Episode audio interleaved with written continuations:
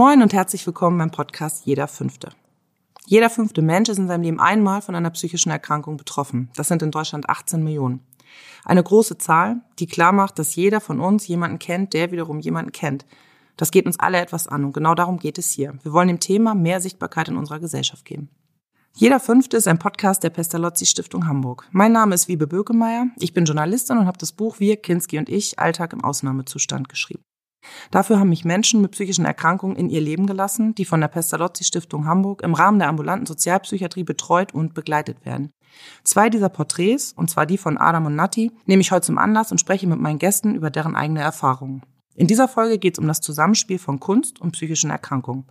Um uns davon zu erzählen, sitzen hier zwei Menschen, über die ich mich sehr freue. Herzlich willkommen, Anna Irmgard-Jäger und Flo Mega. Hallo. Hi. Anna ist Schauspielerin, sie steht im Theater auf der Bühne und arbeitet als Tanzpädagogin. Flo Mega ist Sänger, beide kommen aus Bremen und die beiden sind auch ein Paar. Es ist so schön, dass ihr heute dabei seid. Wie schön, danke für die Einladung. Zum Einstieg in unserem Podcast Jeder Fünfte lesen unsere Gäste kleine Auszüge aus einem Kapitel aus dem Buch Wir, Kinski und ich vor und dann schnacken wir drüber. Flo, du hast die Abschnitte aus dem Kapitel über Adam ausgesucht. Adam hat mir bei unserem Treffen damals angesagt, also es war eine ziemliche Ansage, er kann mich höchstens eine Stunde sehen, weil er sich nicht so lange konzentrieren kann. Adam hat unter anderem auch ADHS, so wie du. Unsere Verabredung ging dann aber doch länger und war ziemlich spannend. Allerdings kann Adam sehr, sehr schnell denken und sehr schnell sprechen und da hinkte ich ein bisschen hinterher. Flo, magst du die erste Passage vorlesen, Ja, die du ausgesucht hast? Diskriminierung und Gerechtigkeit sind diese Wörter fallen immer wieder. Dazu recherchiert Adam, speichert Hintergrundwissen ab, macht sich viele Gedanken. Im Internet stößt er während seiner Suche auf die zwei Potsdamer von Normalo TV. Er ist mit den Filmemachern in Kontakt getreten und bereit, für das Format ein Interview vor der Kamera zu geben. Eine Aufnahme, die sich dann tausende Menschen im Netz ansehen können. Auf die Frage, ob er dabei nervös sein werde, sagt Adam, wer was verändern will, muss sich der Welt zeigen und für seine Ideen kämpfen. Das, was du gerade vorgelesen hast, Flo, ähm, Diskriminierung, Gerechtigkeit sind, das sind auch Themen, die dich beschäftigen. Ja, ich würde sagen schon. Also ähm, das zieht sich auf jeden Fall durch mein Leben, ja. Immer schon? Ja, Ja? ja, Schneit Auf so ein Kind was? ja, ja. Ich sag mal sehr, sehr äh, feine Sensoren für ja Verhalten und für Wortwahlen und für ja Vibes, Mimik. Gut, ist aber auch eine Frage, wie man erzogen wurde, also ob man Konsens geladen erzogen wurde, nach dem Motto, die Welt muss gut sein, es darf nicht und wie und Bist du so erzogen worden? ich würde sagen, ja, schon sehr heile Welt so. Ähm, Und äh, dementsprechend äh, erwartet man natürlich auch dann, dass die Welt auch so freundlich bleibt. Ne? Also das sind natürlich auch Sachen, die mit reinspielen. So. Wobei ich immer aus einem tiefen Interesse heraus auch gerne die Mitte finde. Also gibt's eine Mitte? Was ist die Formel? Für die Welt oder für einen Menschen, die Formel? Ja, für, sagen wir, für kleine Utopien. So, also es, es kommt auf, auf den Moment an, wo es passiert. Ne? Es ist auch ein, ein natürliches Bestreben, Sachen, ähm, die nichts nützen, aus der Welt zu schaffen. So, Aber das geht nicht so in, das geht nicht sofort. Und das ist ein Weitergeben von Momenten, von Erfahrungen, die über Generationen vielleicht getragen werden und um dann neue Standards zu schaffen. So. Also, aber- Momente schaffst du ja auch auf der Bühne beispielsweise. Ne? Aber sind das Ja. kleine Utopien dann für dich? Ja, ich kann also live schon sehr schnell, ich bin bekannt dafür, dass ich sehr lange Ansagen machen kann, dass ich mich also wirklich in einer Sache verfranse und dann predige so. Also, auf der Bühne? Ja. Ja. Was predigst du denn? Ja, ich predige eigentlich so, ich oder ich predige, also ich komme in so einen Prediger-Modus, so ich, ich mh, versuche irgendwie gesunden Menschenverstand zu erzeugen oder also äh, ich erforsche mich weiterhin. So, ich habe manchmal Glück und die Reden, die ich äh, halte während der Shows sind lustig oder auch erhellend Mhm. und ich kriege manchmal ab, also moralischen Applaus, das passiert auch. Oder es gibt auch Leute, die sagen, jetzt komm mir auf, sing weiter. Echt? Ja, ja. Und was klar. machst du dann? Sagst du dann Hals im Auge? Ja, dann, nee, ja, gut, also ich habe, also dein Buch heißt ja Kinski. Mhm. Ich habe auch schon Kinski-Momente gehabt. Äh, Es ist wirklich sehr, Also wo es dir so aus den Ohren raucht. also die Verläufe von solchen Momenten sind immer sehr verschieden. Mittlerweile nicht mehr. Mittlerweile lache ich über mich selbst. Äh, entweder ähm, kommt es aus dem Herzen und dann mündet es auch in, in einer Pointe oder in, Meinetwegen auch Konsens ist ja auch nicht das Schlechteste. Ja, oder es verfranst sich und dann lachen wir gemeinsam und dann mache ich weiter. Ja. ja, das Herz liegt mir auf auf der Zunge. So, das ist eigentlich so ein Ding. Ja, schön. Genau. Also finde ich, also ich finde das ja gut. Also Ich weiß nicht, was das ist. Also was das Leib ist. Eine Provokation manchmal auch. Mhm. Ist auch so, so ein bisschen, vielleicht auch ein bisschen, ja, ein bisschen Selbsterhöhung manchmal. Ist auch immer bei mir so ein bisschen Rache. Hängt es auch mit dem ADHS zusammen? Ja, das, ich sage ja Rache. Also es ist eine, ist eine, äh, das Wortspiel heißt eine gesunde Rache ist eine runde Sache. Das ist ein Schüttelreim. also es ist Geil. eine friedliche Form von Rache, glaube ich, die ich da entwickelt habe, weil ich Für auch für dafür, dass ich äh, mein Leben lang eben angeeckt bin und äh, oft nicht für voll genommen wurde und äh, ausgeschlossen wurde und immer aber wusste, wie viel ich letztendlich zu geben habe und auch an Reichtum habe in mir und dass das nicht so einfach, dass ich nicht so einfach mich integrieren konnte, ob in der Schule oder in der äh, Hochschule oder auch bei Jobs. Ich habe eigentlich immer ähm, schlechte Jobs gekriegt, so, weil ich so für so Bürojobs, die haben mich einmal angeguckt und dann war's das so. Ich habe auch dann irgendwann den Satz entwickelt, äh, irgendwas stört die Leute in meinem Gesicht. Also da ist irgendwas asymmetrisch oder äh, das habe ich irgendwann so als Mantra angefangen, mir zu sagen. Also so wie ich mich da jetzt mal kurz ein bisschen reingelesen habe, ist, weil Menschen mit ADHS sich nur bei langweiligen Tätigkeiten und Routinearbeiten nicht konzentrieren Ja. können. Also ist ja kein Wunder, dass du im Büro nicht klargekommen bist. Ne? Mhm. Und bei spannenden Aufgaben widmen sie sich dagegen, steht hier, intensiv und anhaltend. Mhm. Diese als Hyperfokussierung bezeichnete Fähigkeit ist eine Ressource. Und manche Betroffene entwickeln sich bei einer Sache, die sie fesselt, binnen kurzem zu Experten. Und sozusagen bist du ja auch äh, Musikexperte. Also du bist für dich ja Musiker Ja. geworden. Das ich hat kann ja keine Gründe. Noten. Also Ja, aber siehst du, ja, musst du ja auch nicht. Also, Mhm. Und da kommen wir nämlich direkt zum nächsten Thema. Also Musik ist für viele ge für, gefühlt eine Therapie. ja. Aber andersrum. Also es gibt ja auch Musiktherapie, also Mhm. Therapeuten spielen Musik vor, damit Menschen Zugang zu ihren Gefühlen bekommen. ja.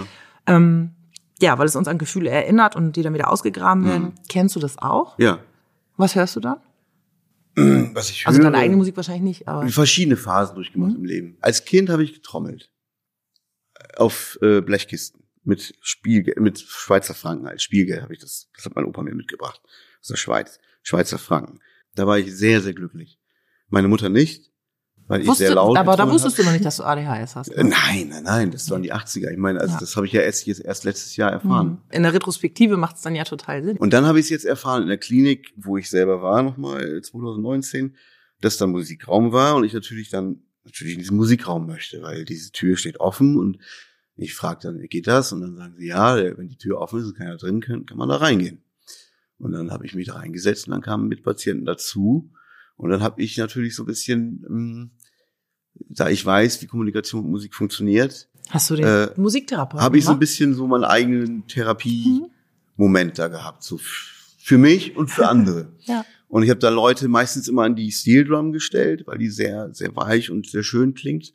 Habe mich ans Piano gesetzt, habe einen Akkord gespielt und habe sie gebeten, irgendeinen Ton davon zu schlagen. Es ist ein sehr weicher Schlag und es klingt sehr, es geht so, Steel Drum ist super, super voluminös. Und, und diese Leute haben dann ähm, ja Töne sich getraut zu schlagen, weil einige hatten Angst, selbst das haben sich das nicht zugetraut.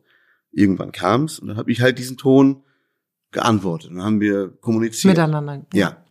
Und dann wurde es immer mehr und dann sind auch Tränen geflossen und solche Sachen. Bei dir Also, Nee, ich hatte, ich war einfach glücklich. Und die waren, haben so ihre Gefühle in dem Moment. Ja, die waren auch glücklich. Ja. Also die waren erleichtert. Also das war so, ähm, Wie so ein Ventil.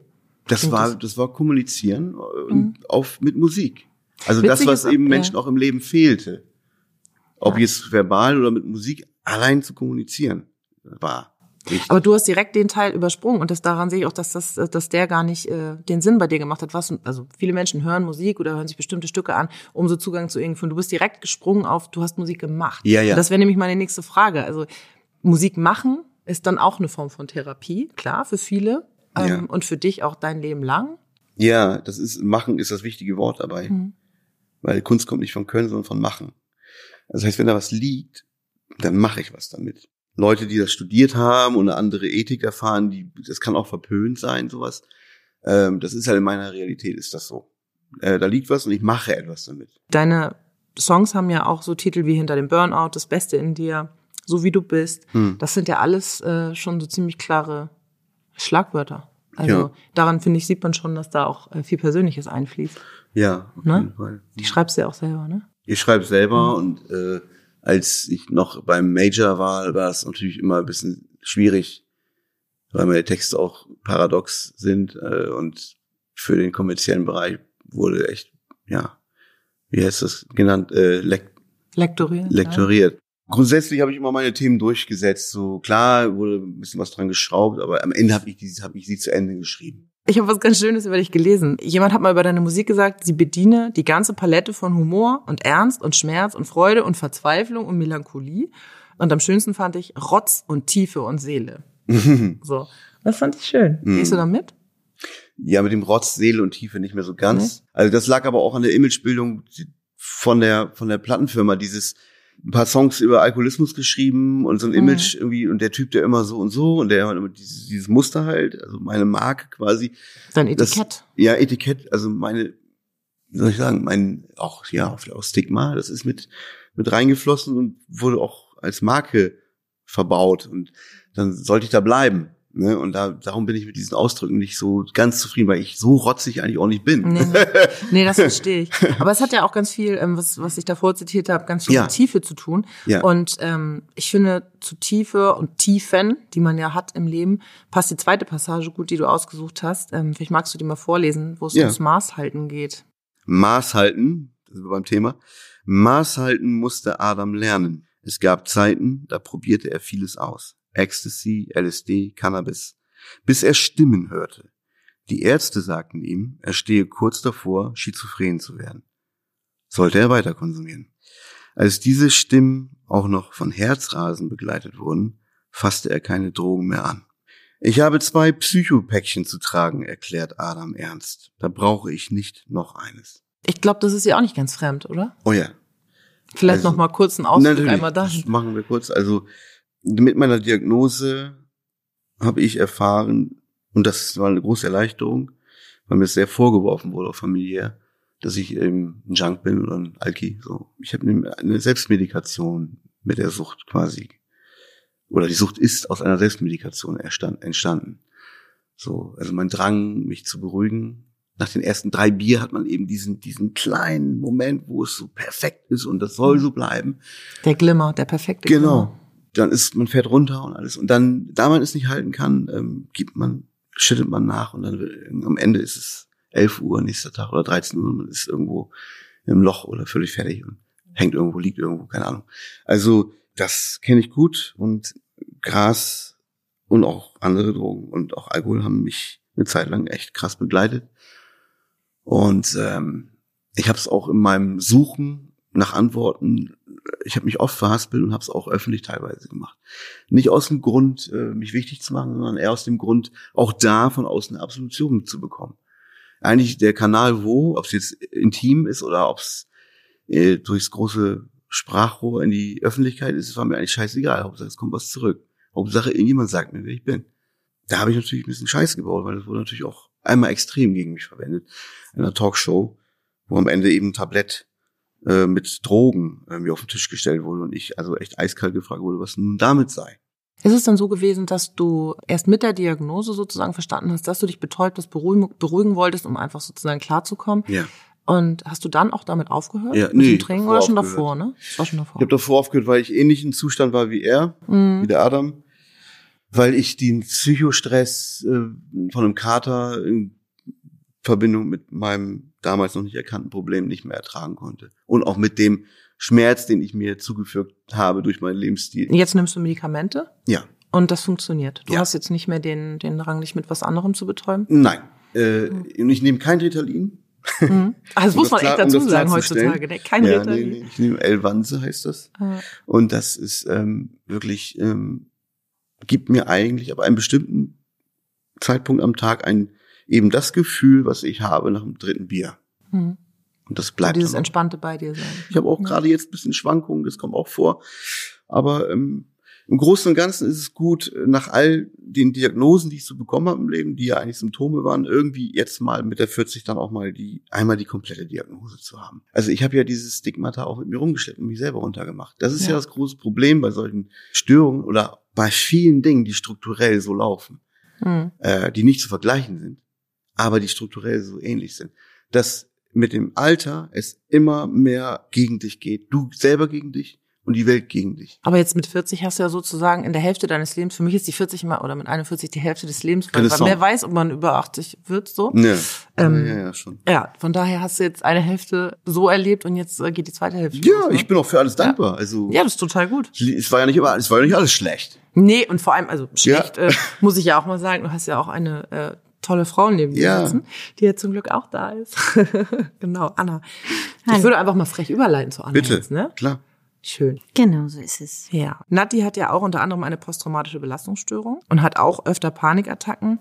Magst du mal den ersten Teil vorlesen, den du dir ausgesucht hast? Genau, das ist ein ganz kurzer Part, rausgerissen jetzt aus äh, ihrem aus ihrem Monolog und zwar der Satz: Ich hasse Menschenmengen. Genau, das hat mich ganz stark daran erinnert, wie lange und wie viele Jahre ich mit dieser Affirmation durchs Leben gegangen bin. Also ich habe es noch weitergetrieben in meinem Gedanken und in meiner Aussprache, nämlich ich hasse Menschen. Sei es zum Beispiel beim Betreten der Straßenbahn oder der S-Bahn oder wie auch immer. Und da habe ich das immer gedacht und gesagt, oh Gott, ist das wieder voll und oh, ist das wieder, ich hasse das, ich hasse Menschen. Und habe das eine Zeit lang so gelebt und mit mir getragen, den Gedanken. Und dann ist eine Person eingestiegen und sagte, boah, ist das wieder voll, ja, was machen die denn alle? Und dann dachte ich, warte mal kurz, du bist ja selber gerade eingestiegen, also die Person, die äh, gesagt hat, du machst doch die Bahn gerade auch nicht leerer. Also du, du machst ja sogar noch voller. Du bist ja selber, warte mal, du bist ja selber ein Mensch. Wie kannst du Menschen hassen, wenn du, bist du ein Hamster? Also es war so, so ein Moment, wo ich dachte, der hat mich quasi gespiegelt in dem Moment. Also ab dem Moment quasi, mh, und darin übe ich mich bis heute. Ich will nicht sagen, dass ich das geschafft habe, aber ich äh, arbeite daran, nicht über die Menschen und die Leute zu sprechen, weil ich auch die Menschen und die Leute bin. Und ab dem Moment, wo ich mich über die Menschen beschwere, stelle ich mich entweder auf einen Sockel, weil ich ja äh, ein Fuchs bin oder eine Ratte bin und aber kein Menschenwesen, oder ich ordne mich unter und sehe mich als Opfer der Menschen.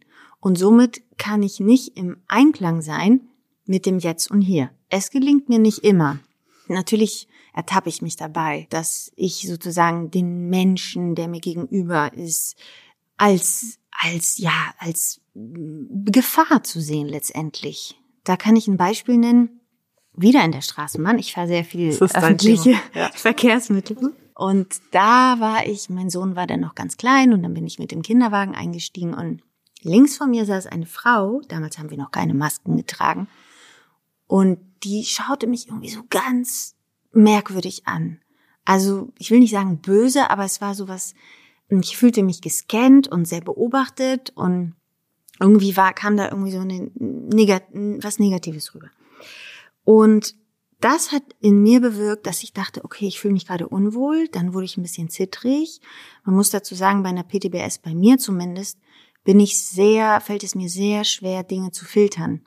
Ich Heißt du, das- nimmst alles als Bedrohung wahr? Egal, nicht immer, aber mir fällt es oft schwer oder ich gerate in Panik, wenn ich zum Beispiel einen instabilen Tag habe, sprich ich habe nicht gut geschlafen oder es ist irgendwas Emotionales passiert, dass ich hören, sehen, fühlen, dass alles auf mich so rein donnert und ich das gar nicht filtern kann. Das heißt, es gibt Momente, wo ich spreche und mir gar nicht mehr zuhören kann, weil ich auf irgendwas anderes fokussiert bin.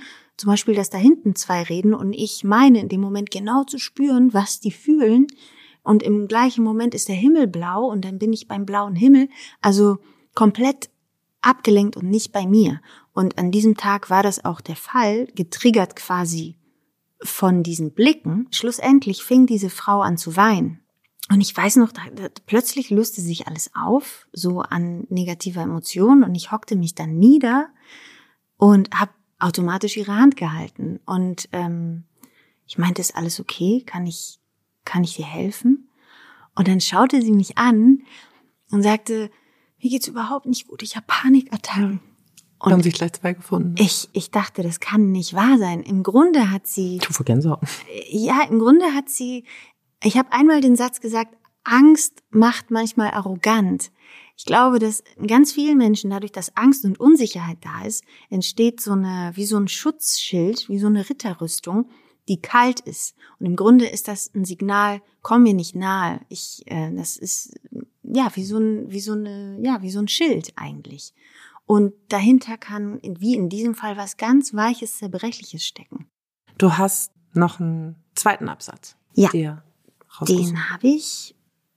Und zwar Gehst du noch raus, heißt es hier. In ihrer Gilde wissen fast alle, dass Nati schnell Panik bekommt. Genau, also. Muss ich vielleicht kurz erklären, die Gilde, damit ist ihre Community bei ihrem Computerspiel Ragnarok gemeint. Mhm. Genau. genau, und ähm, ja, PTBS ist das eine bei mir. Und ich sag mal, die Symptome sind Panik, Angst, beziehungsweise daraus resultierte auch eine Angststörung, die ich mittlerweile ganz gut im Griff habe. Wovor hattest du am meisten Angst?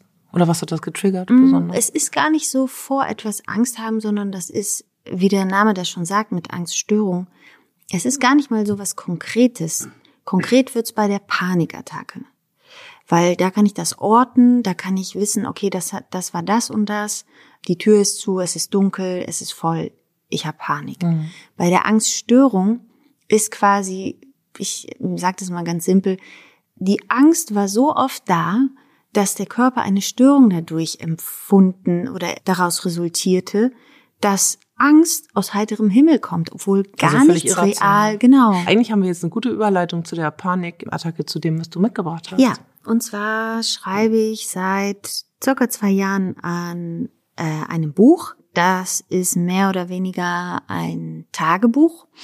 Ich weiß noch nicht so ganz, ob es ein Roman ist oder wie ich das benennen soll. Auf jeden Fall geht's darin ganz viel um eigene Erfahrungen, um die Vergangenheit.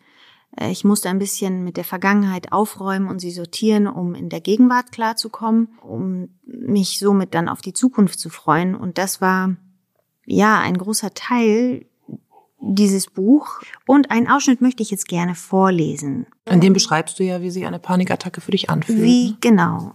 Ich bin nicht psychisch krank, ich bin Künstlerin, sagte Erika.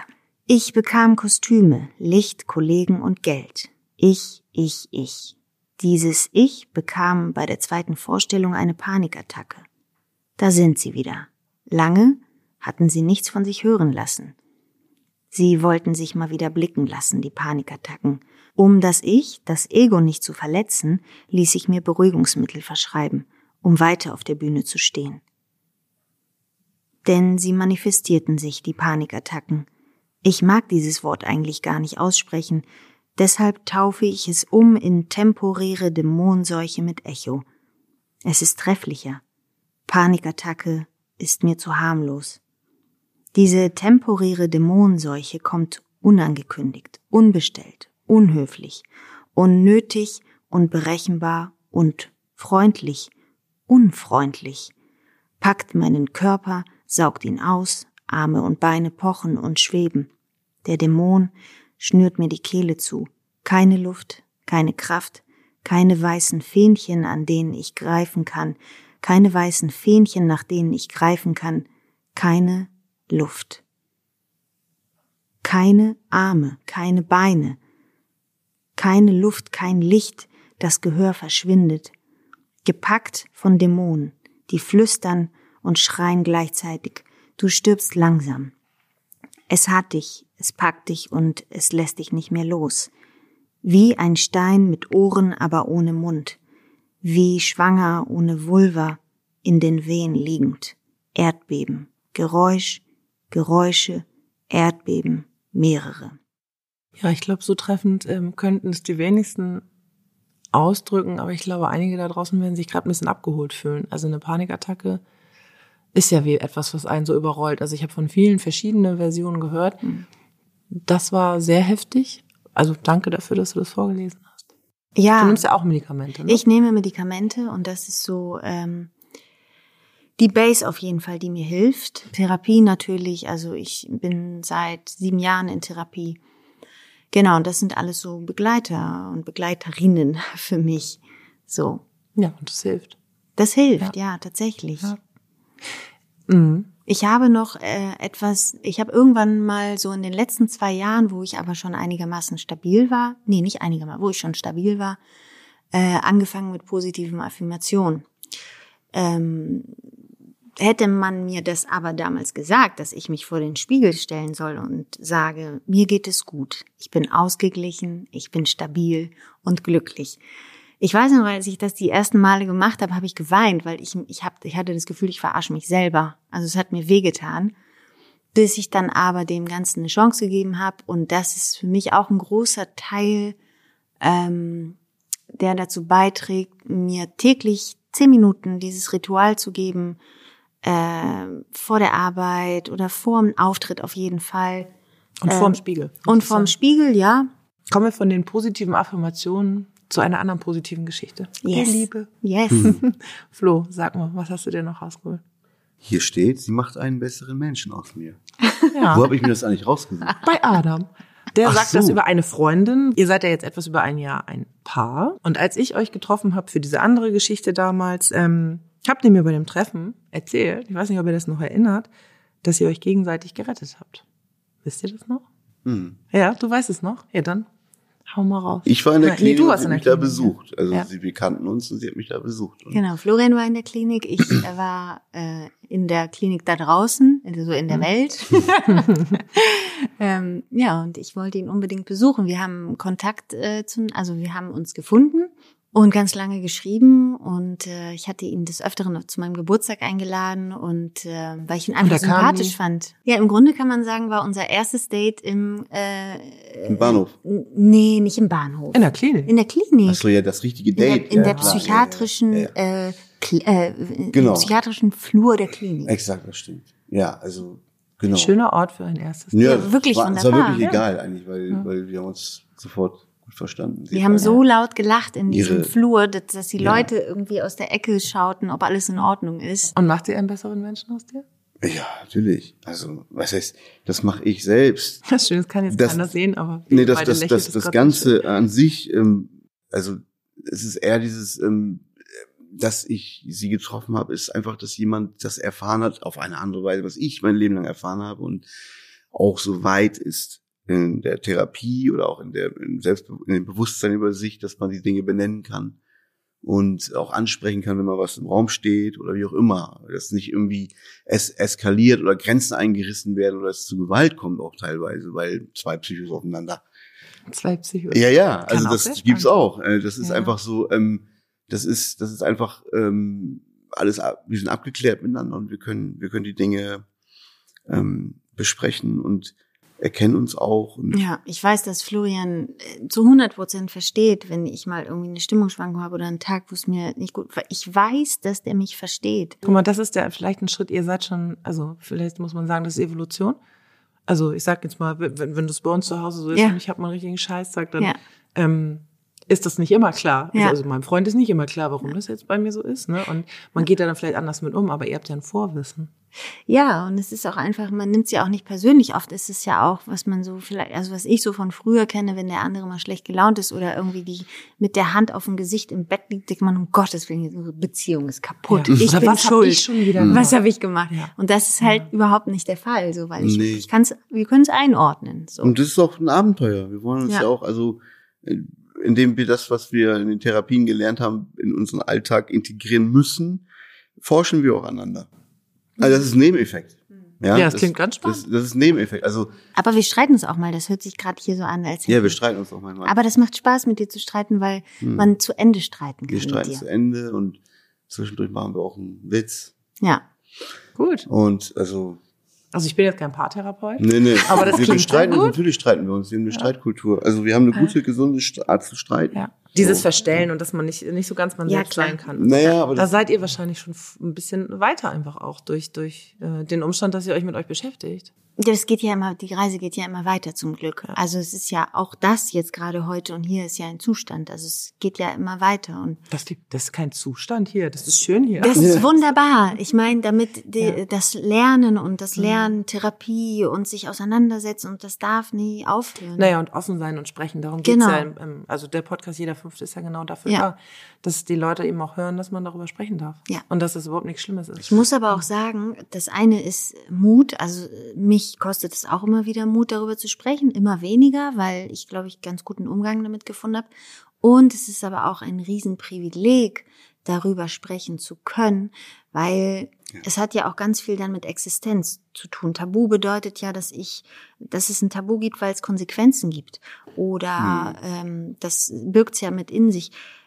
Und wenn ich mir einige Verwandte in Griechenland vorstelle, meinetwegen meine Cousine, wenn sie äh, offenlegen würde, was sie eigentlich kränkt, was sie krank macht, äh, und so sprechen würde, wie ich gerade spreche, in der Öffentlichkeit, die hätte keinen Job mehr.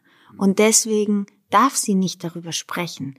Und es ist ein Riesenprivileg und ein Riesengeschenk eigentlich, dass wir darüber sprechen können.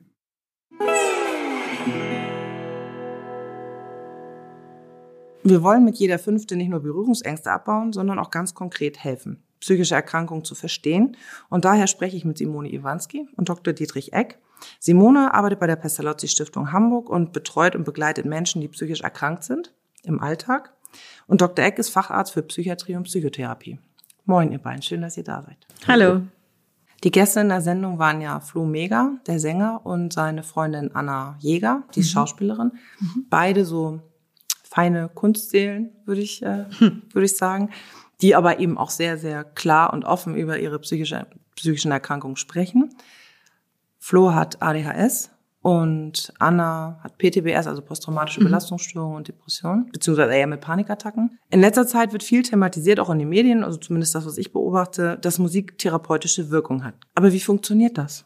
Ich glaube, man muss zwei Dinge oder kann zwei Dinge unterscheiden. Das eine, dass man sich äh, von Musik sozusagen anmuten lässt und in Stimmungen kommt, die durch die Musik ausgelöst werden, also rezeptiv sozusagen, und sich plötzlich in Atmosphären wiederfindet, die noch gar keine Worte haben. Und eine andere Form, die mindestens genauso wichtig ist, ist der, der Ausdruck über Musik. Also wenn Sie zum Beispiel daran denken, dass innere Struktur verloren geht manchmal beim Menschen. Nicht? Wie wichtig ist es dann, wenn sie sozusagen selber einen festen Rhythmus vorgegeben kriegen, aber auch selber dann gestalten können, dass der Rhythmus quasi zum Gerüst wird, das innerlich stabilisiert und mit diesem innerhalb dieses festen Gerüstes man dann wieder in eine Melodie kommen kann, die ja auch wieder in die Weite führt und in die Befreiung führt. Also sind zwei verschiedene, mindestens zwei verschiedene Möglichkeiten, mit Musik und Musiktherapie umzugehen. Also das eine ist ja Musik hören Ja, und das andere ist Musik machen. Und Ja. das ist ja das, was Flo macht. ja, Und er hat eine ganz schöne Geschichte erzählt, als er in der Klinik war, als er auch erfuhr, was er für eine Diagnose hat, also eben ADHS. Das war ihm lange gar nicht klar, dass er das hat. Äh, Und er war in der Klinik und hat da einen Musikraum entdeckt. Und ist da einfach reingegangen und hat angefangen, auf den Instrumenten zu spielen. Und es kamen weitere Leute hinzu. Also ist klar, wenn irgendwo Musik ist, geht man dahin. Das ist ja was Positives. Da ist ja dann ja auch äh, die Musik, also Klänge, Rhythmus, Gesang, alles, was dazugehört. Das ist dann ja auch in dieser Form einfach ein ganz anderer Ausdruck äh, als Sprache. Also das ist ja eine eigene Sprache, die da gesprochen wurde. Ohne dass die ja miteinander gesprochen haben, haben die sich ja über die Musik verständigt. Und das ist ja auch in Musiktherapien ist das ja auch so, dass wenn man das mit Instrumenten beispielsweise macht, dann über dieses Medium einfach Gefühle in einem quasi geweckt werden oder die kommen einfach hoch, weil da was ganz unterbewusst oder nicht unterbewusst, sondern was ganz Unbewusstes passiert.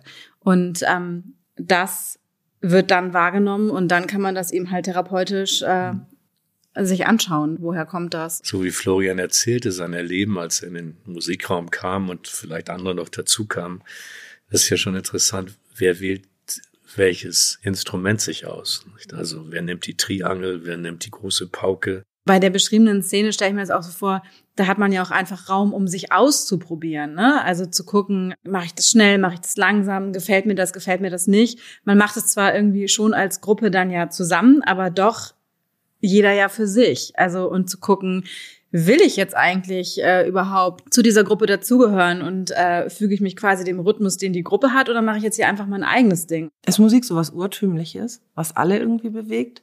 Ja, und was sie auch nutzen können. Also solche Melodien oder solche Platten, die sie auflegen, äh, sind ja auch Weggefährten nicht? und sind verbunden mit irgendetwas, mit schönen Erlebnissen und mit anderen. Und sie mhm. können solche Erlebnisse, solche Stimmungen natürlich durch solche Musik verstärken. Nicht? Und schöne und ich Dinge möchte nochmal, weil wir vorhin von dieser Musiktherapie gesprochen haben, sagen, dass ich glaube, dass eine Form von sagen wir mal, ein Wirkfaktor oder Heilfaktor, wie man es immer nennen will, schon ist, wenn man äh, sich etwas traut. Also ich habe da die Triangel vorhin erwähnt, nicht? Wenn man tatsächlich von aus diesem etwas gehemmten, ich kann das eigentlich nicht oder ich schäme mich, mhm. plötzlich herauskommt und entdeckt, man kann auch die Pauke schlagen, nicht? Mhm. Also wenn, wenn das sozusagen als Erleben in einem dann plötzlich auftaucht. Mhm. Ich kann das auch. Also Den ich habe mich mein, mein, mein äh, mhm. Spielraum erweitert. Dann ist das schon etwas, finde ich, was emanzipatorisch oder heilend wirkt. Das geht auch wieder in diese Richtung mit, mhm. dass es ein anderer Ausdruck als Sprache ist. Ja. Gerade wenn man das nicht aussprechen kann, ist eben halt entweder über Musik oder eben ja. halt über ja. Malen oder Zeichnen oder was auch immer. Und nicht umsonst sagt man ja auch, Kunst ist das Fenster zur Seele. Florian und Anna haben ja beide mit einer psychischen Erkrankung zu kämpfen, jeder mhm. für sich. Aber was bei den also, beiden unter anderem passiert ist, dass sie die Eigenarten des anderen aufgrund der Therapiegespräche und auch die Gespräche, die sie untereinander führen, dass sie sich gut kennen. Also wenn einer ein komisches Verhalten zeigt, ja. irgendwas anders ist, dann beziehen sie es nicht sofort auf sich, haben sie erzählt, mhm. sondern überlegen erstmal, okay, was ist los bei dir? Und dann geben sie eben dem anderen Raum oder gehen näher ran, je nachdem. Also das hört sich wirklich schön an und weil sich das sehr reflektiert anhört und beide sind auch in Therapie und beide wissen das dann einzuordnen und das macht es auch bestimmt einfacher für die beiden in ihrer Beziehung, aber davon ist halt nicht immer auszugehen. Ich denke daran, dass man das eigentlich nicht so stehen lassen kann. Krank, zwei Kranke oder zwei, die sich dann in der Klinik kennenlernen, weil jeder Mensch ist ja nicht nur, also in dem Fall krank, sondern er ist ja auch gesund. Mhm. Also er hat doch immer stärker auch gesunde Anteile und kranke Anteile. Das ist ja kein Entweder-Oder. Und ich glaube, das haben wir sowieso alle. Und das haben wir in unterschiedlicher Ausprägung sicherlich alle, nicht?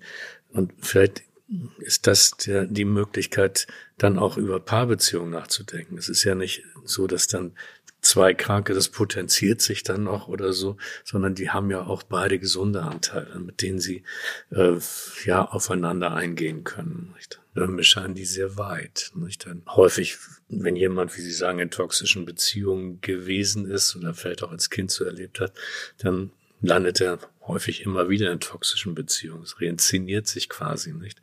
Aber die haben ja offensichtlich eine Sensibilität entwickelt für sich und auch gegen, gegenseitig, dass sie sich gegenseitig stabilisieren oder erinnern können vielleicht auch nicht. Simone, du hast es vorhin gesagt, Kunst ist das Fenster zur Seele. Das nehme ich heute mit. Ich werde mich heute Abend hinsetzen und meine Lieblingsplatte hören. Vielleicht macht ihr das auch. Auf jeden Fall vielen Dank, dass ihr da wart. Vielen Dank, Simone. Vielen Dank, Dr. Eck. Danke. Gerne.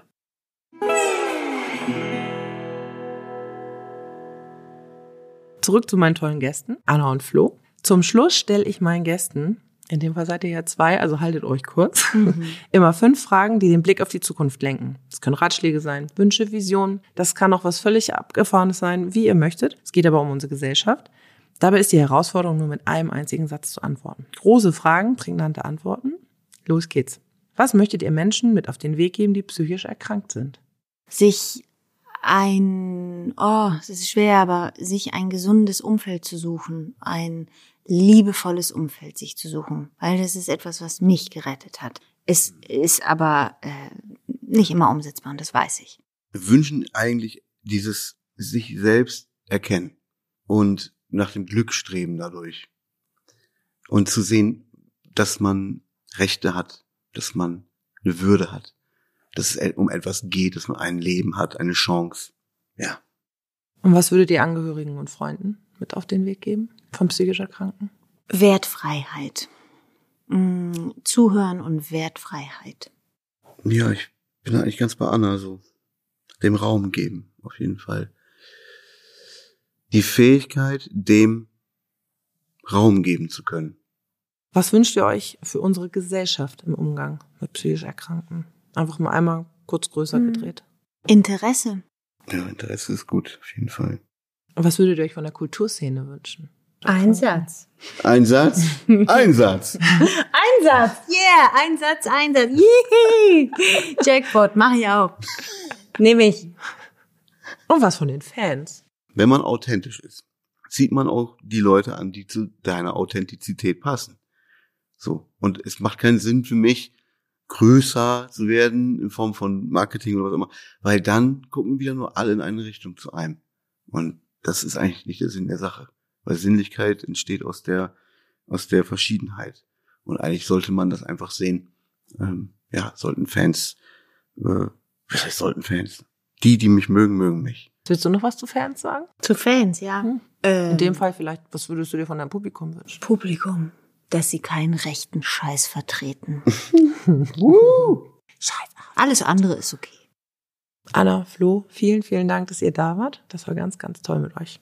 Danke für die Einladung und äh, es war schön, hier zu sein und danke für das Vertrauen. Ich danke euch für euer Vertrauen. Ja, vielen Dank auf jeden Fall.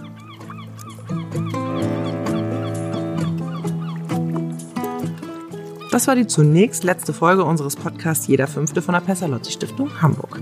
Falls ihr Hilfe sucht oder einfach mehr über die Krankheitsbilder erfahren möchtet, findet ihr weitere Infos auf unserer Website unter www.jederfünfte.de. Hier könnt ihr auch das Buch zum Podcast Wir Kinski und ich bestellen und uns schreiben. Wir freuen uns über eure Reaktionen, Kritik oder Lob. Und natürlich freuen wir uns auch über eine Spende, ob 5, 50, 500, 5000, 5 Cent. Ganz egal wie groß oder klein. Damit unterstützt du die Arbeit der Pestalozzi Stiftung Hamburg und hilfst Menschen mit psychischen Erkrankungen eine Unterstützung und vor allem auch eine Stimme zu geben. Hiermit endet unsere erste Staffel von Jeder Fünfte. Mir hat's super viel Spaß gemacht und ich bin sehr, sehr dankbar für all die Menschen, die mich an ihrem Leben haben teilhaben lassen. Das war im Buch schon so und jetzt eben auch im Podcast und das werde ich vermissen. Bis vielleicht ganz bald.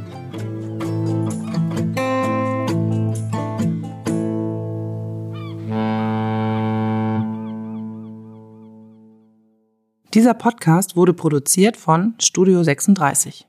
Die Redaktion übernahm Social Social.